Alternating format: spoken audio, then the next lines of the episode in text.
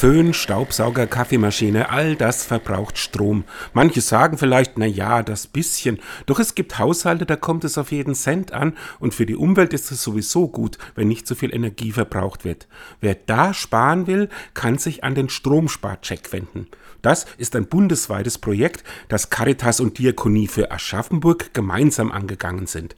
Wolfgang Große ist dort Fachbereichsleiter Soziale Dienste der Diakonie und sagt kurz und knapp, worum es geht. Der Stromsparcheck ist eine Art Energieberatung für einkommensschwache Haushalte, also Menschen, die in Armutslagen leben. Für das Projekt wurden drei Langzeitarbeitslose angestellt und geschult.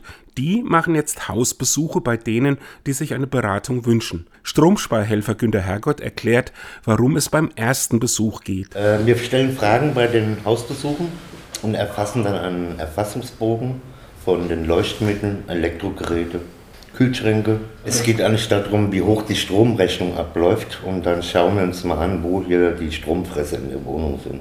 Die Stromsparhelfer haben auch Messgeräte dabei und können genau überprüfen, was beispielsweise der Fernseher, der Kühlschrank oder die Mikrowelle an Strom zieht. Über eine Computerauswertung werden dann die größten Stromfresser gefunden. Darunter finden sich ziemlich häufig der Kühlschrank, Plasmafernseher, äh, Glühbirne mit 100 Watt, 60 Watt, Trockner, Spülmaschine und eine alte Waschmaschine. Bei einem zweiten Besuch werden dann ganz konkrete Tipps gegeben, wie man den Verbrauch reduzieren kann. Und die Stromsparhelfer bringen auch einiges mit, was sofort angewandt werden kann. Beispielsweise Steckdosenleisten mit Ausschaltern, Duschsparköpfe oder LED-Birnen. Das klingt erstmal nach Kleinigkeiten, aber da kann ganz schön was zusammenkommen, sagt Stromsparhelfer Werner Klassel. Also ein Fernseher, der das ganze Jahr im Standby ist, dann kommt noch der Receiver dazu, vielleicht ja, die Anlage und alles verbraucht 0,3 Watt im Standby. Und es summiert sich schon aufs Jahr dann. Und man sogar mal 20, 30 Euro dann nur mit einem Stecker Steckerleiste mit Ausschaltknopf eingespart. Am Ende sind für den Haushalt bis zu 300 Euro Ersparnis im Jahr drin.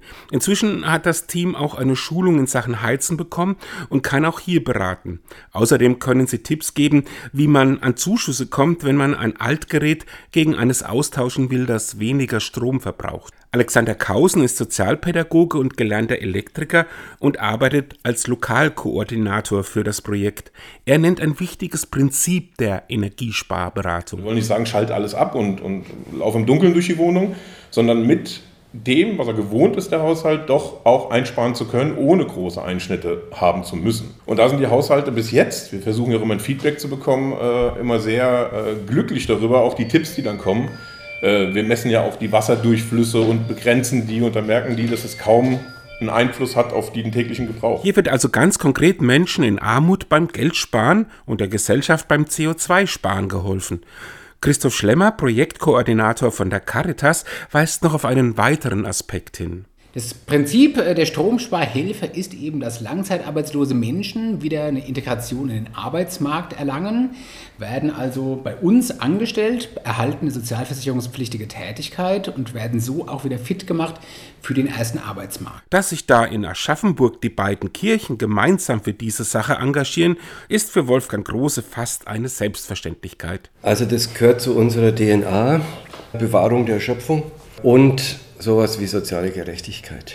Von daher auch selbstverständlich, dass wir das gemeinsam als kirchliche Träger machen.